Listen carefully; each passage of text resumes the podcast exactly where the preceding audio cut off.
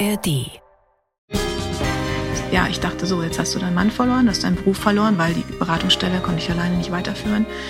Hast den Vater deiner Tochter verloren und jetzt äh, verlierst du auch noch alles andere. Ne?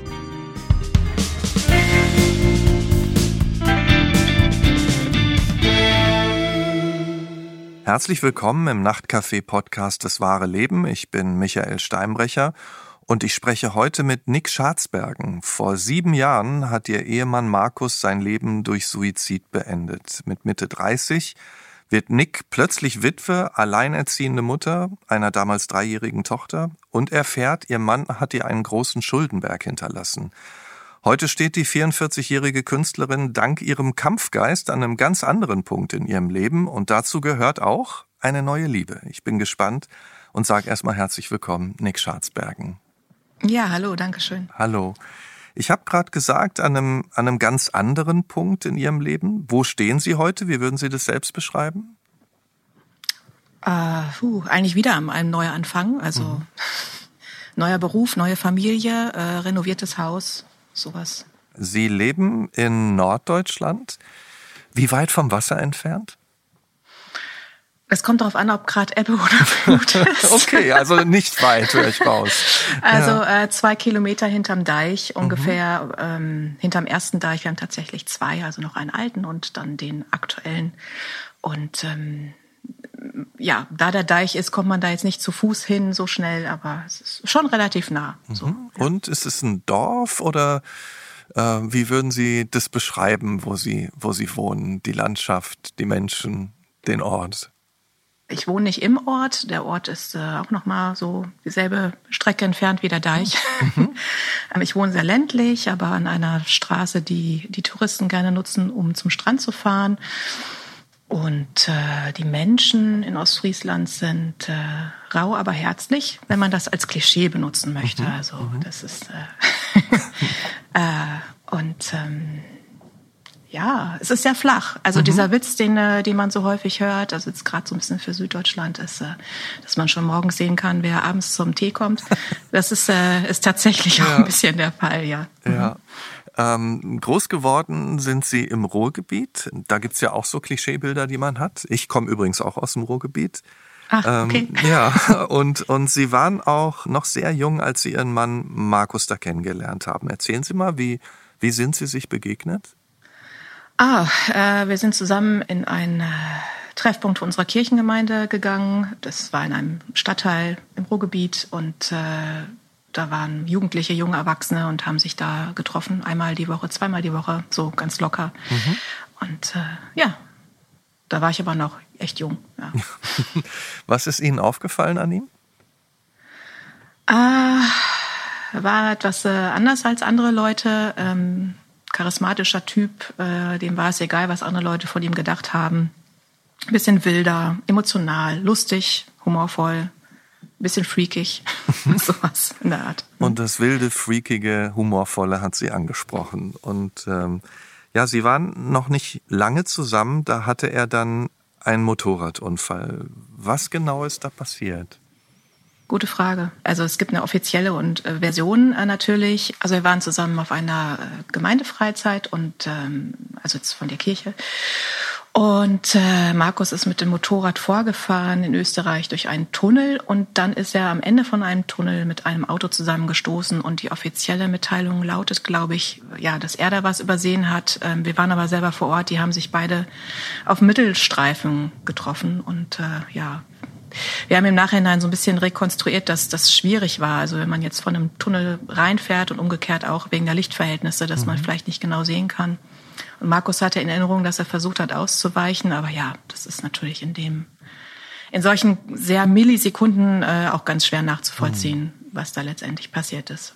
Wie schwer war er verletzt? Ah, lebensgefährlich ähm, in dem Moment am Anfang. Das heißt, äh, es gab eine gab einen Bruch der Wirbelsäule an zwei Teilen, einmal der Halswirbelsäule und der Brustwirbelsäule und äh, ja. Und welche Folgen hatte das für ihn dann? Ja, äh, Folgen von der Querschnittslähmung. Ähm, mhm. Also Markus war äh, Krankenpfleger und wusste auch schon direkt am Unfallort, äh, was da passiert ist. Also das, wenn man vom Fach ist, dann, dann ist irgendwie mhm.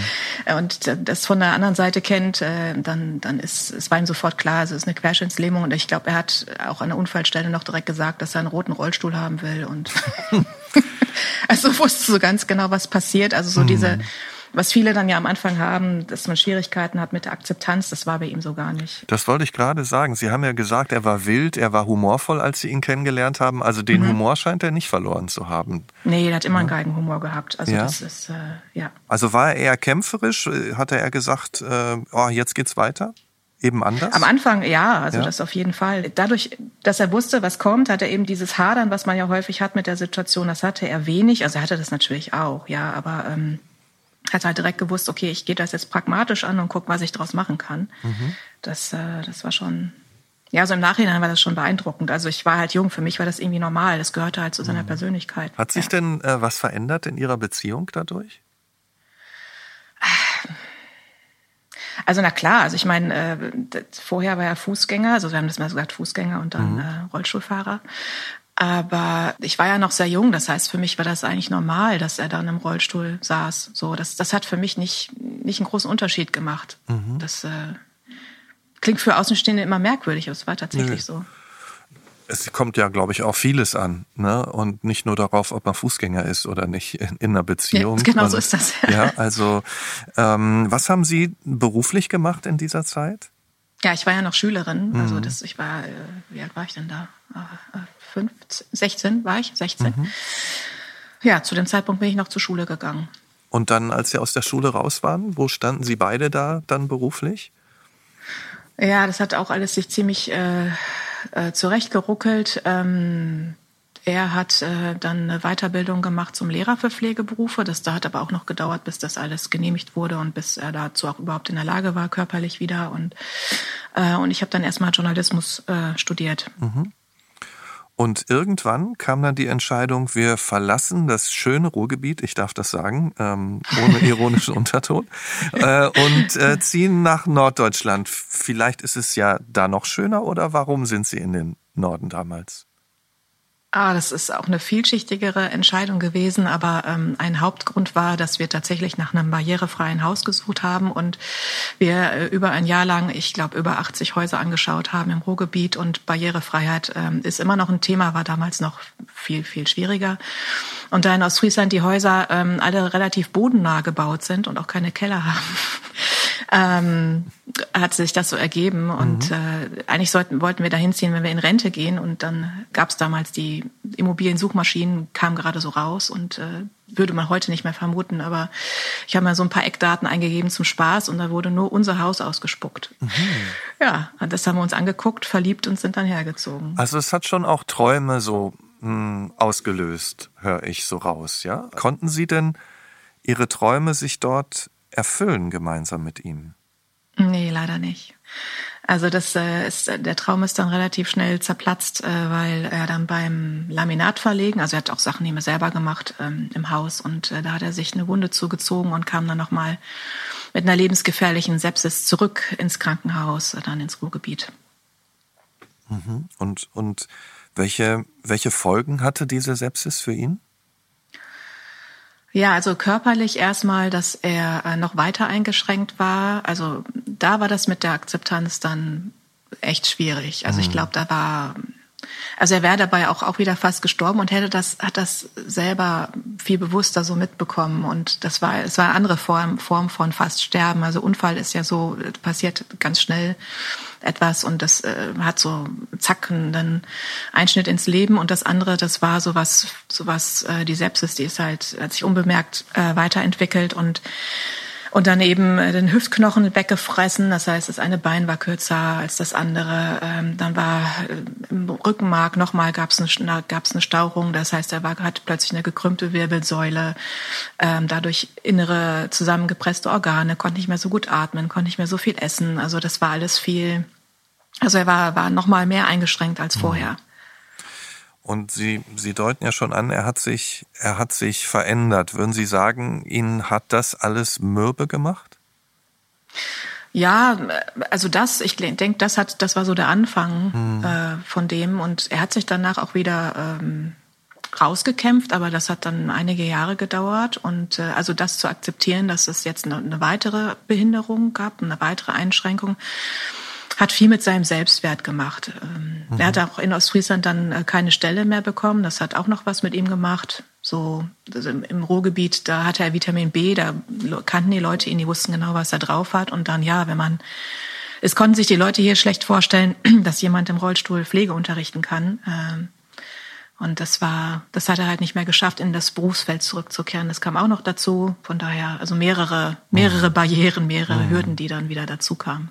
Ich meine, wie ging's Ihnen denn in dieser Zeit? Also hatten Sie einen Freundeskreis drumherum? Wie ging's in Ihrer Beziehung? Äh, sah es da nach wie vor trotz allem gut aus? Oder wie würden Sie das beschreiben?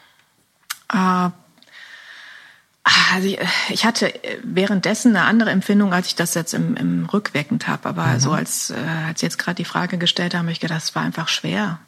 Also unser Freundeskreis, wir hatten noch vereinzelte äh, Kontakte zu, zu Freunden, aber natürlich ist das über Distanz immer schwierig. Also ich habe heute auch immer noch Kontakt zu meinen Freunden von damals, aber ist natürlich was anderes. Und hier mussten wir uns das erstmal aufbauen und das war schwer, weil also diese diese leichte Persönlichkeit, die er vorher hatte, die, die, die einen so mitgezogen und begeistert hat, die, die war halt nicht mehr so da. Mhm. Die, die kam auch in dieser Wucht, wie er die früher hatte, nicht mehr zurück. Und es ist immer so eine Form von Schwermut dabei gewesen. Und ja, wenn man äh, alleine mit, mit Rollstuhl, äh, wenn man Leuten begegnet, die die Person nicht kennen und nur den Rollstuhl kennen und neu kennenlernen, das war auch nicht so leicht. Mhm. Äh, das hat, hat einige Jahre gedauert. Und ja, die Beziehung ist dann, glaube ich, mehr also war immer weiterhin noch eine Liebe, aber ist immer mehr zur Freundschaft geworden. Mhm. So, also im Nachhinein sehe ich das mhm. so jetzt. Äh. Ähm, Sie waren dann inzwischen ja auch Eltern einer kleinen Tochter, ähm, waren mit einer psychologischen Beratungsstelle selbstständig. Mhm. Also haben ja schon immer wieder Mittel und Wege gefunden, ihr gemeinsames äh, Leben zu gestalten. Hätten Sie überhaupt mal dran gedacht, dass er Suizid begehen könnte? Nee.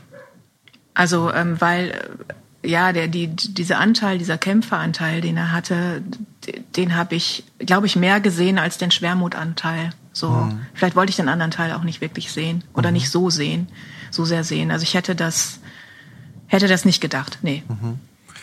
Welche Erinnerungen haben Sie an Ihren letzten gemeinsamen Tag? Natürlich nur, soweit Sie drüber sprechen möchten. Ah ja, an dem Tag, als, äh, als er den Suizid begangen hat, da ist er morgens wach geworden und war unglaublich durchgeschwitzt. Und ich habe gesagt, was denn? Was ist, also das war ungewöhnlich. Ich habe gesagt, du bist so krank oder hast du Fieber? Nee, ich habe äh, nicht gut geschlafen und äh, da Albträume und so. Und ja, wenn, wenn man weiß, dass man, dass das der letzte Tag ist, den man lebt, dann kann ich mir das vorstellen. Und ansonsten war das, äh, fing der Tag an wie jeder andere auch. Also wir hatten so ein so eine Abwechslung in unserem Arbeits- äh, und Familienleben. Das heißt, einer hat immer die eine Hälfte gearbeitet und andere Kinderbetreuung gehabt, weil meine Tochter noch nicht in den Kindergarten ging mhm. zu einem Zeitpunkt. Und dann haben wir uns sozusagen immer eine Staffel in die Hand gegeben. Mhm. Und dann ähm, bin ich, äh, habe ich mich mit einer Freundin getroffen, bin auch weggefahren und ja, es war irgendwie, also für mich war es ein Alltagstag, ganz mhm. normaler Alltagstag. Und, und wann wurden Sie unruhig oder, oder wann war irgendwas anders als sonst? Ja, erst dann nachmittags, als ich zurückkam äh, von dem Besuch meiner Freundin, ähm, ist er ins Fitnessstudio gefahren. Das hat er auch regelmäßig gemacht und dann kam er aber nicht zurück. Und ähm, dann habe ich ihm noch Nachrichten geschrieben und habe gesagt, dass ich das wurde langsam sauer, dass ich das langsam blöd finde, dass er sich nicht meldet und dass ich mir langsam Sorgen mache und wenn das so weitergeht, muss ich die Polizei rufen. Mhm. Äh, was natürlich im Nachhinein echt total absurd ist, ähm, weil das dann ja auch passiert ist, aber äh, das, äh, ja, weil, weil er das manchmal so hatte, dass wenn er dann eben, dass er vielleicht noch mal eine Runde spazieren gefahren ist an Deich mhm. oder so und ähm, das, ich fand es halt blöd, dass er sich nicht gemeldet hat. So, das war das. Das war so das Erste. Ja, und dann äh, habe ich meine Tochter ins Bett gebracht und dann kam langsam über, immer noch keine Nachricht und dann wurde das langsam ein bisschen komisch. So. Mhm. Ja. Da sind Sie richtig unruhig geworden. Hm. Ja, noch nicht. Ich bin sogar noch ins Bett gegangen, mhm. Mhm. weil ich dachte, ach komm, kommt schon irgendwann.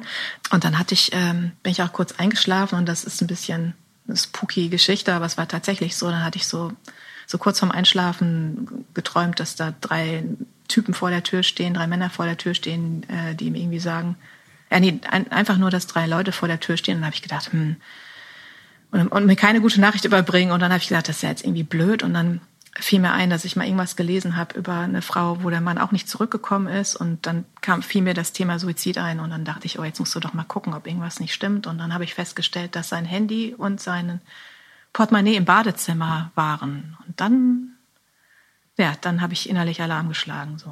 Ja. Und haben Sie dann die Polizei gerufen oder? Nee, noch nicht. Ich habe mhm. erst mal geguckt, ob ich irgendwie was finde und dann habe ich äh, seinen Laptop gefunden und da war ein Abschiedsbrief drauf und oh. dann war für mich klar, oh wow, ja, jetzt äh, mhm. äh, habe ich dann so dann habe ich sofort die Polizei gerufen und äh, versucht Freunde zu erreichen, weil äh, ich ja in der Situation nicht alleine sein wollte und äh, mhm. äh, ja. Und wie schnell ist die Polizei dann in Aktion getreten? Sehr schnell, ja. Mhm. tatsächlich. Also wir haben das sofort ernst genommen ähm, und äh, ja, ich wohne hier auf dem Land. Es dauert dann eine halbe Stunde, bis die Polizei hier ist, aber äh, die waren dann sehr zügig da, ja. Und, und wie ging es dann weiter? Äh, ja, die haben dann eine Suchaktion äh, rausgegeben und eine Freundin von mir kam zu Besuch, blieb über Nacht. Und ähm, aber es gab so, ein, so einen Moment in der Nacht, da habe ich zu ihr gesagt, du, der, der lebt nicht mehr. Also das wusste ich. Das ist, äh, und mhm. sie hat gesagt, nee, jetzt nicht die Hoffnung aufgeben. Ich so, aber ich habe gesagt, nee, es hat gar nichts mit Hoffnung zu tun. Das, das ist irgendwie, ich, ich wusste das irgendwie. Also das war, ich saß auch noch am, am Bett meiner Tochter. Ich habe natürlich geguckt, schläft die jetzt? Die hat davon nicht, nichts mitbekommen. Mhm. Und äh, da habe ich gedacht, da, ich wusste es genau, ab jetzt sitzt du alleine hier am Bett. So, es war ganz, mhm. ganz merkwürdig. Schon unglaublich, oder? Dass das ja. an, an solchen Tag, welche Gedanken da plötzlich im Kopf, im, in Träumen und so weiter auftauchen. Wie haben Sie dann die Nachricht erhalten? das ja, es standen drei Männer vor der Tür. Ach, tatsächlich. Oh, auch das ja, deswegen, das ist so ein bisschen. Aber ich, ich fand mhm. das gar nicht. Also ich meine, das klingt, wenn man das so erzählt, klingt das so unheimlich, aber das mhm. war irgendwie gar nicht so, sondern ähm, also ich, was ich was ich wirklich schlimm fand oder auch womit ich immer mitleide, ist, wenn Menschen bei anderen Menschen aus dem Leben verschwinden und ich immer denke, ja, und die wissen es nicht. Und ich hab's, ich meine, ich wusste es ja auch nicht mit Gewissheit, aber ich hatte eben äh, doch schon irgendwie die Gewissheit. Und als die drei vor der Tür mhm. standen, habe ich, da war ich ein bisschen erleichtert, weil ich dachte, ah, guck, ja, dann, da sind die doch. Das waren halt zwei Polizisten und der Pastor mhm. vom Ort. Und ähm, die standen dann eben am nächsten Tag vor der Tür und ja, meine Freundin hat es mehr mitgenommen als mich. Wie erklären Sie sich das? War da einfach ja, weil die Gewissheit schon vorher da war, weil man dann einfach auch in so einer Art Schockzustand ist und zu keinen Gedanken fähig oder wie erklären Sie sich das?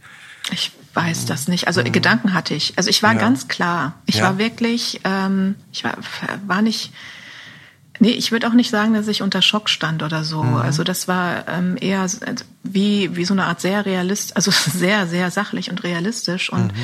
ich erkläre mir das so, also natürlich kann man jetzt auch irgendwelche übersinnlichen oder, oder religiösen äh, Sachen heranziehen, aber also ich bin ähm, ein hochsensibler Mensch, das heißt, ich bin feinfühlig und mein mhm. Mann war das auch. Und ich meine, wir waren so lange zusammen. Ich denke schon, dass es da vielleicht manchmal Verbindungen gibt, die man so jetzt erstmal mhm. ja, ich meine, Sie haben wahrscheinlich als sensibler Mensch auch zusammengezählt, was dazu geführt hat. Ähm, Sie haben ja auch einen Abschiedsbrief gefunden. Ja. Hat ja. er denn erklärt, was in ihm vorgegangen ist?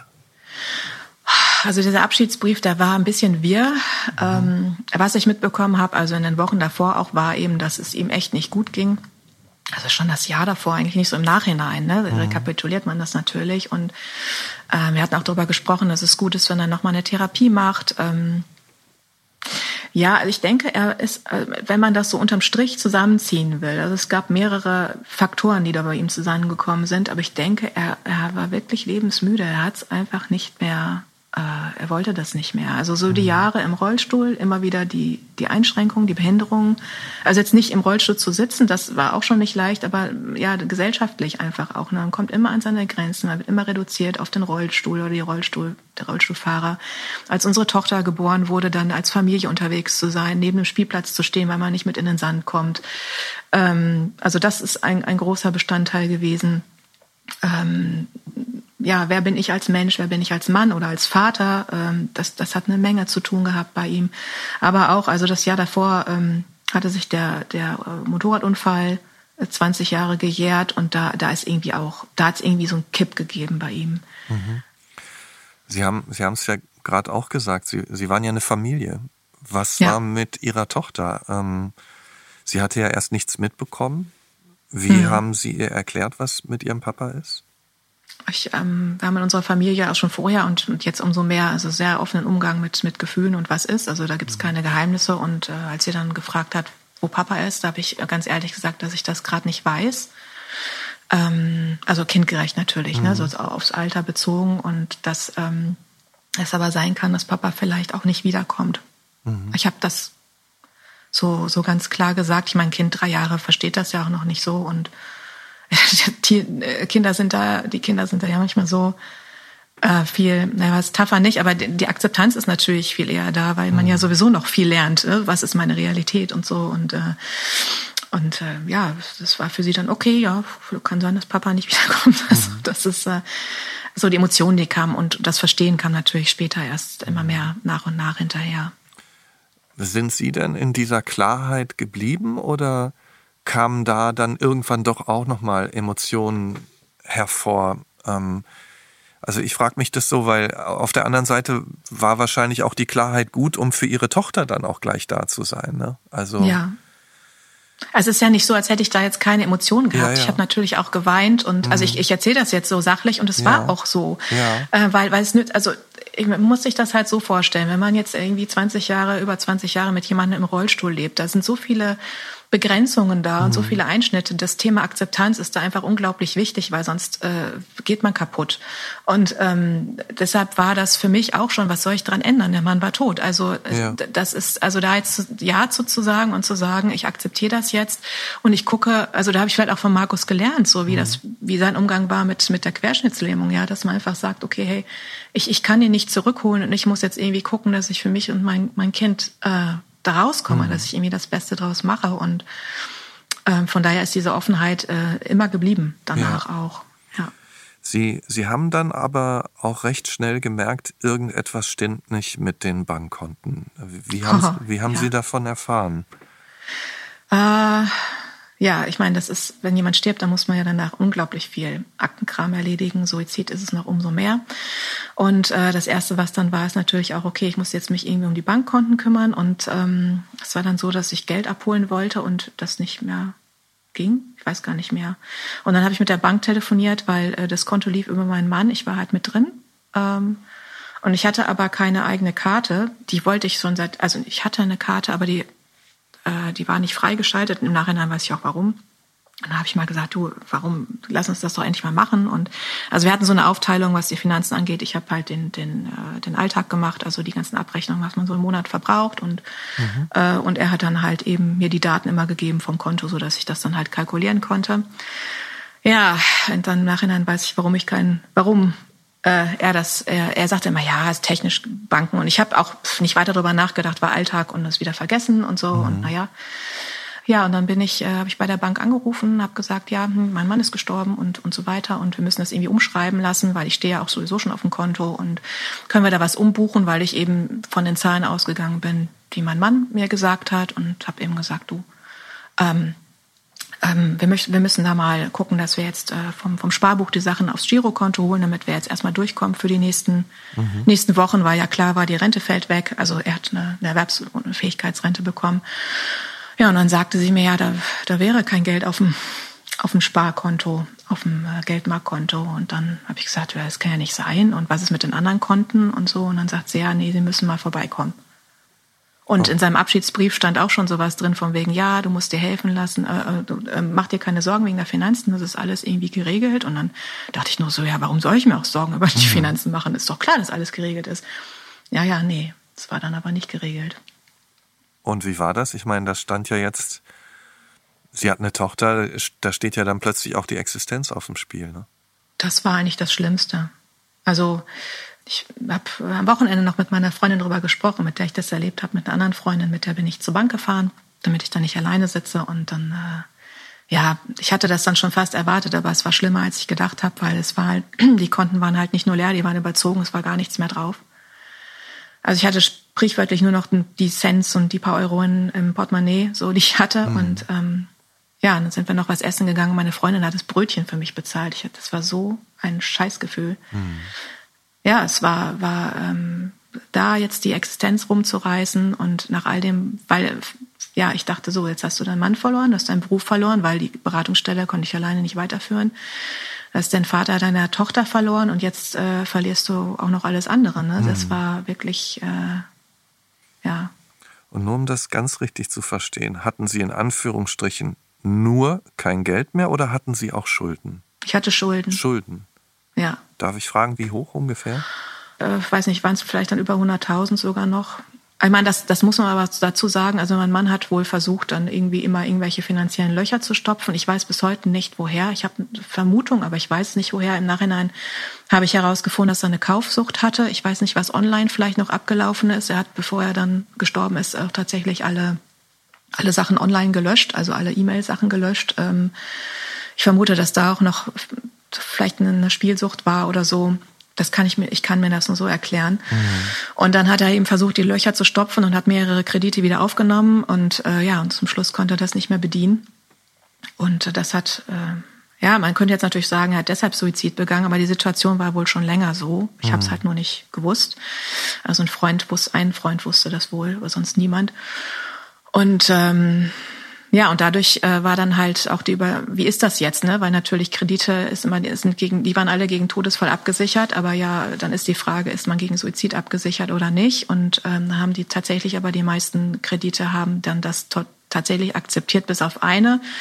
Und da war dann eben auch noch, ähm, ja, musste, musste ich noch vor Gericht ziehen mit mhm. einer, mit einer Bank und dann musste mich auf einen Vergleich einlassen. Aber das, ich bin das am Ende alles losgeworden. Aber es mhm. hat gedauert, so mhm. drei Jahre ungefähr.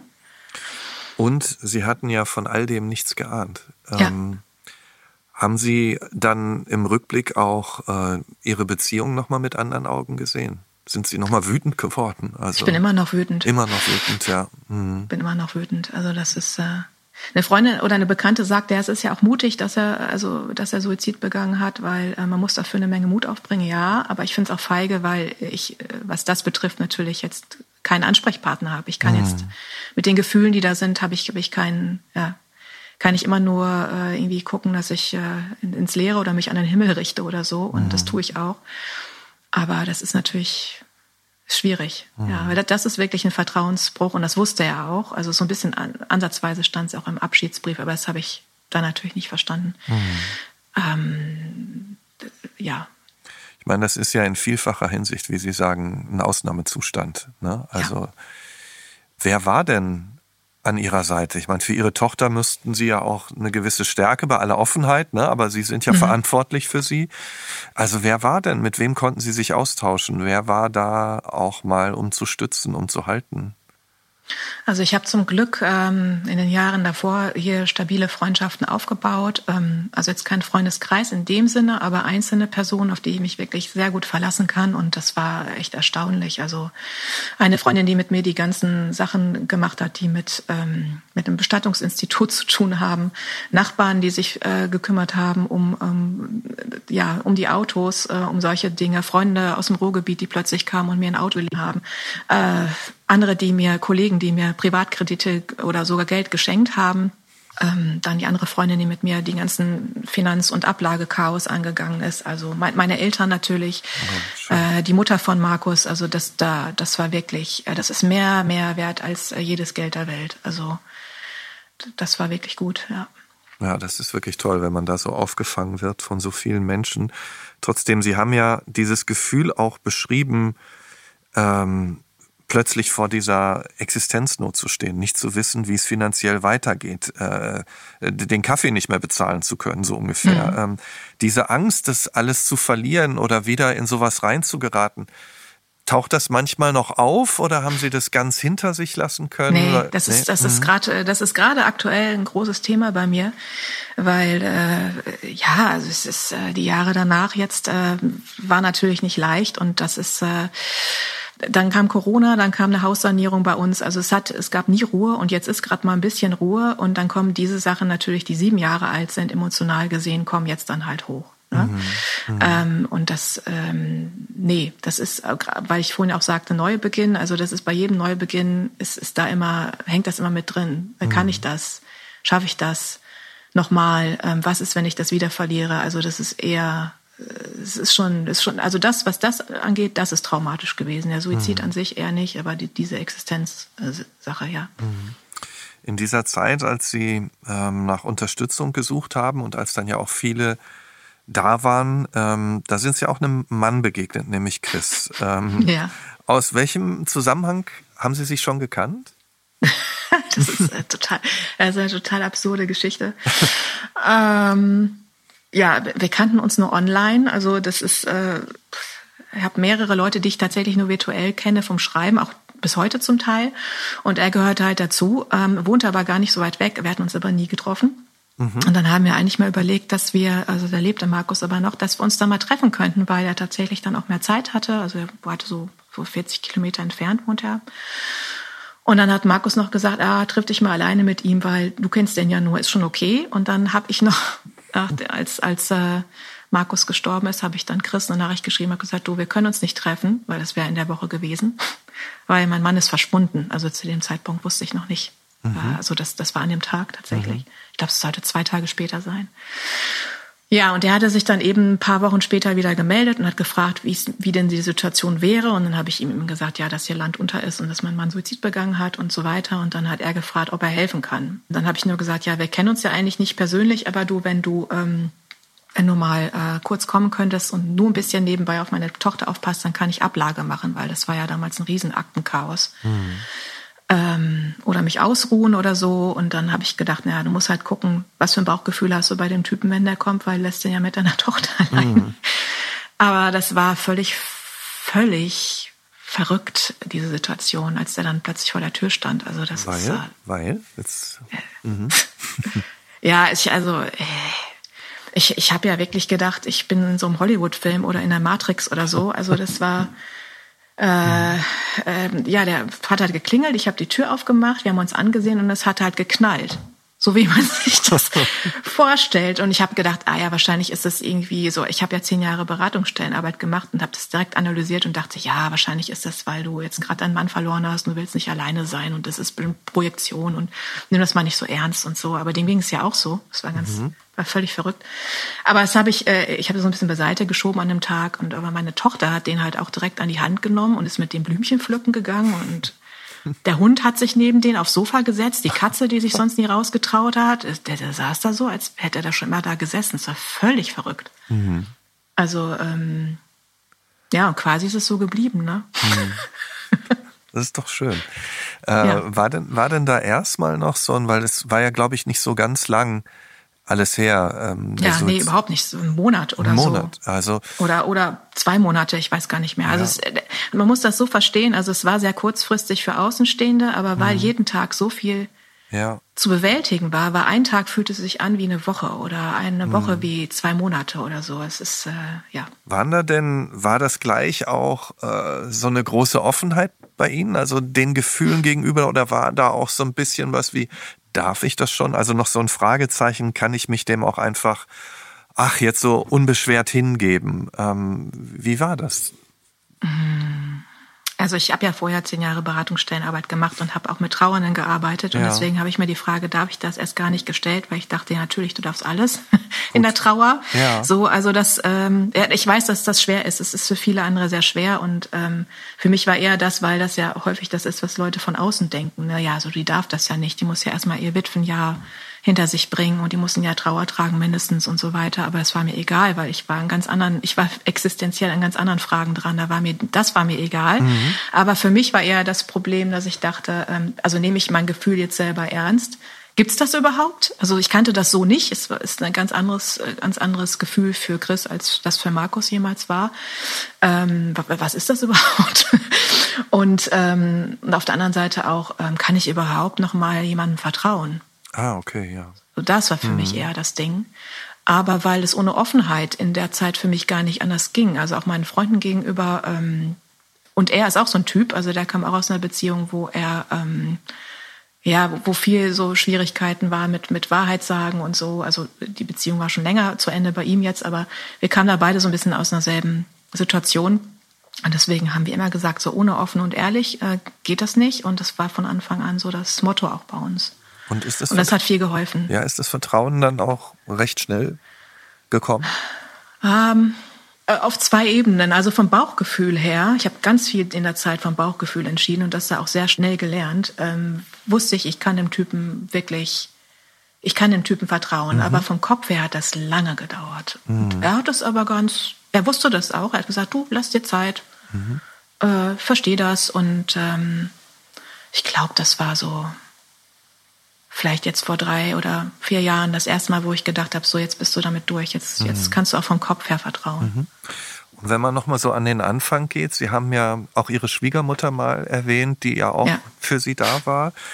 Ähm, die war, glaube ich, auch mal zu Besuch ähm, bei Ihnen, als es noch recht frisch war mit, mit Chris. Erzählen Sie mal in Ruhe, wie das war. Ja, das war noch in der Anfangszeit, als ich ähm, als ich noch nicht wusste, was wird das jetzt und äh, sollte ich mich wirklich auf eine Beziehung einlassen und ich habe eigentlich, ich habe mich nicht getraut. Also da, da war so dieses Thema Vertrauen war war das Ding und und äh, kann ich kann ich da trauen, kann ich mich trauen, mich wieder auf eine Beziehung einzulassen, weil eigentlich habe ich nach Markus Tod gesagt, so nie wieder. Ähm, und es ging ja dann sehr schnell. Mhm. Und dann war meine Schwiegermutter gerade zu Besuch und um uns zu unterstützen und ähm, dann äh, habe ich nachts irgendwie ist mir noch was aus dem Kühlschrank gefallen und dann äh, habe ich irgendwie war ich völlig emotional ähm, und das hat meine Schwiegermutter mhm. mitbekommen und hat dann gesagt, was ist denn los und überhaupt und dann habe ich gesagt, ich habe jemanden kennengelernt und und dann hat sie gesagt, ja, das ist doch super und ich so, wie kannst du das sagen? Du bist doch die Mutter von Markus. Ja, ist doch egal, der Haupt der wird sich doch auch freuen für dich und Hauptsache, ja, was ist das denn überhaupt für einer? so, das ist so, also muss halt dort zu sagen, also ich meine, Sie wissen es dann auch, die Mentalität im Ruhrgebiet, die ist halt Tacheles, da wird mhm. dann eben da wird einfach auf den Tisch gepackt, was man, was man denkt, was man fühlt und manchmal auch in den nicht so ästhetischen Worten. Mhm. ja, und meine, meine Schwiegermutter ist, ist, ist eine von dieser, von dieser Sorte noch. Ihr Mann war Bergmann, so, das mhm. ist, äh, das ist, ja, die war da. Eigentlich ist es ihr zu verdanken, dass ich, äh, dass ich mit Chris zusammen bin, ja. Mhm. Und hat sich das dann auch so weiterentwickelt, wie Sie es beschrieben haben? Also, auch mit ihrer Tochter ja gleich Blümchen pflücken gegangen, gleich neben dem Hund gesessen. Also war das, ist das dann auch so selbstverständlich weitergegangen? Also von unserer Seite her schon, aber ich, äh, also Chris selber, der hatte, der wollte eigentlich nie ein Kind haben zum Beispiel. Und ich habe auch von Anfang an gesagt, du, wir lassen, wir gehen das langsam an und du musst ja nicht gleich Vater werden. Aber irgendwie war er so, ich weiß nicht, er hat sich vielleicht auch in sie verliebt, also und, mhm. und meine Tochter in ihn. Ich weiß nicht, äh, irgendwie auf jeden Fall. Ähm, haben die sich dann immer weiter aneinander angenähert und am Anfang hat sie halt auch noch Chris zu ihm gesagt, ich weiß gar nicht mehr wie lange, so ein Jahr. Und irgendwann hat sie halt vorsichtig auch mal ab und zu Papa zu ihm gesagt. Und weiß ich, glaube ich, nicht sicher, darf ich das jetzt oder so? Und dann haben wir mit ihr drüber gesprochen und haben gesagt, ja, du entscheidest, wie du das sagst. Und dann war, war das irgendwie nur noch Papa. Und äh, ja, und heute ist das für sie ganz klar ihr Papa, weil sie sich an Markus natürlich auch kaum erinnern kann. Und mhm. äh, dass sie jetzt auch sieben Jahre schon sind, ja, sechs, sieben Jahre mehr Lebenszeit, als sie vorher mit Markus verbracht hat. Also das ist schon. Die beiden gehen durch dick und dünn und vor allem haben sie dieselbe Frisur, was auch sehr lustig ist. Ne? ja, wie, wie, wie sieht die aus? sie haben beide Locken. Ah, ja, also das ist, also meine, meine Tochter hat Locken, ich habe keine, mein Mann hatte, also Markus hatte auch keine ähm, und, und Chris hat Locken und das war so eins der ersten Sachen, die ich noch zu ihm gesagt habe. Also da waren wir noch befreundet, ähm, mhm. dass ich gesagt habe, ist ja lustig, du hast dieselbe Frisur wie meine Tochter. Und äh, das würde heute niemand vermuten, dass das halt nicht ihr leiblicher Papa ist. Also mhm. Das Sagen ist, ist ganz, wenn uns Leute kennenlernen, ach guck mal, wie schön das Gesicht von der Mama und die Locken mhm. vom Papa und so. Mhm. und, und wie ist das? Äh, haben Sie auch geheiratet? Nee, mhm. nee. Muss ja auch nicht. Nee, muss nicht. Ich würde gerne. Ah, ähm, aber äh, deswegen heiße ich übrigens Scharzbergen, weil das ist Chris Name. Wir haben aber, also er hat mich gefragt, ob ich seine Nichtfrau werden will. und äh, seinen Namen als Künstlernamen tragen möchte. So, also von daher haben wir das irgendwie so für uns gemacht. Aber Sie würden schon gern. Ich würde schon gern, aber das wäre eine finanzielle Katastrophe, deswegen machen wir das nicht. Ah, okay, okay. ähm, und wie ist es? Sie haben gesagt, es sind sieben Jahre und ähm, äh, wenn Sie an Ihren verstorbenen Mann denken, ähm, Sie haben gesagt, Wut ist immer noch da. Wie, wie, wie, mit welchem, also mit diesem Abstand, wie würden Sie Ihr Gefühl ihm gegenüber beschreiben? Ich habe den geliebt und ich liebe den auch immer noch. Also ich meine, man kann ja auch auf jemanden wütend sein, den man liebt. Ne? Das ist ja so, das ist ja nicht. Aber wie ich vorhin sagte, das ist halt eine andere, eine andere Liebe. Es ist ja vielleicht mehr so eine brüderliche Liebe oder so. Mhm. Ich, ich kann's, kann man schwer sagen. Mhm. Aber ähm, ja, so gucke ich zurück. Mhm. Also gerade im Ruhrgebiet, was ich vorhin sagte, da würde man, man kann gleichzeitig jemanden lieb haben und auch wirklich den zu Sau machen. und, mhm. Also so, so ist das, äh, ja. so ist das Gefühl heute, ja. ja. Mhm. Ähm, dem Tod ihres Mannes ähm, folgte ja dann nicht nur in der Liebe ein Neuanfang, auch beruflich haben sie viel riskiert, sind weg vom Journalismus und der Beratung hin zum mhm. Studium der Bildhauerei. In, in mhm. welche Richtung kann ich mir Ihre Skulpturen vorstellen? Äh, meine Skulpturen sind figurativ, das heißt, der Mensch äh, steht bei mir im Mittelpunkt. Das war beim Journalismus auch schon so und ich meine bei der Beratung letztendlich auch. Also die Faszination, warum sind wir, wie wir sind und ähm, auch so in Kombination mit mit Natur. Also ich habe ganz viele Naturmaterialien mit dabei, aber auch ähm, Naturformen, floral, ja, floral manchmal auch, aber so dieses Spannungsfeld Mensch-Natur, das ist äh, das das äh, stelle ich dar. Und und war das auch ein Weg? Ähm ja, zu sich zu finden nach, nach all dem stürmischen Wetter, das Sie erlebt haben? Ja, es ist ganz interessant. Das habe ich eigentlich gar nicht so äh, selbst gar nicht gesehen bis zu diesem Jahr. Ich hatte in diesem Jahr meine erste Soloausstellung hier bei uns in, im Schloss und ähm, äh, habe dann mal so alle Exponate, die äh, jetzt äh, ja, die dafür zur Verfügung, also die dazu passen, um mal so eine Linie zu zeigen, was ich dann so mache, was mein Stil ist, eben mit dabei. Und dann sagte irgendeine Besucherin, dass, dass es unglaublich emotional wäre. Mhm. Das war mir bis dahin gar nicht klar. Mhm. Und äh, Chris hat auch gesagt, wie, das war dir nicht klar.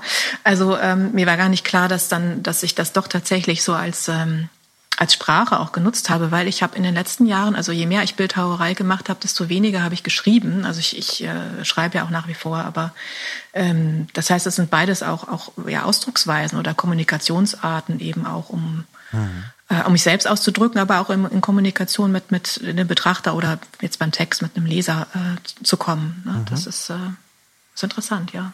Sie haben ja am Anfang gesagt, ähm, dass Sie so eine Aufbruchsstimmung äh, empfinden. Jetzt kennen wir uns ja schon ein bisschen besser oder ich habe Sie ein bisschen kennengelernt. Beschreiben ja. Sie noch mal, was was macht diese Aufbruchsstimmung aus? Äh, ist die Kunst ein Teil davon? Ist ist ist auch ja, privat? ein sehr großer. Ja. Mhm. Also privat ist das eigentlich alles ruhig. Also das heißt, Familienleben hat sich eingependelt. Ähm, wir haben, also das, das, das Haus zu halten war ja so diese Sache, kann ich dieses große Landhaus halten? Es war auch in einem desolaten Zustand, der hätte eh so saniert werden müssen. Und wir haben das saniert. Also das hinzukriegen als Familie im Haus, zweimal umzuziehen. Äh, es sind immer noch Umzugskartons hier, die mal endlich fertig zu kriegen, ist schon ein Teil der Aufbruchsstimmung.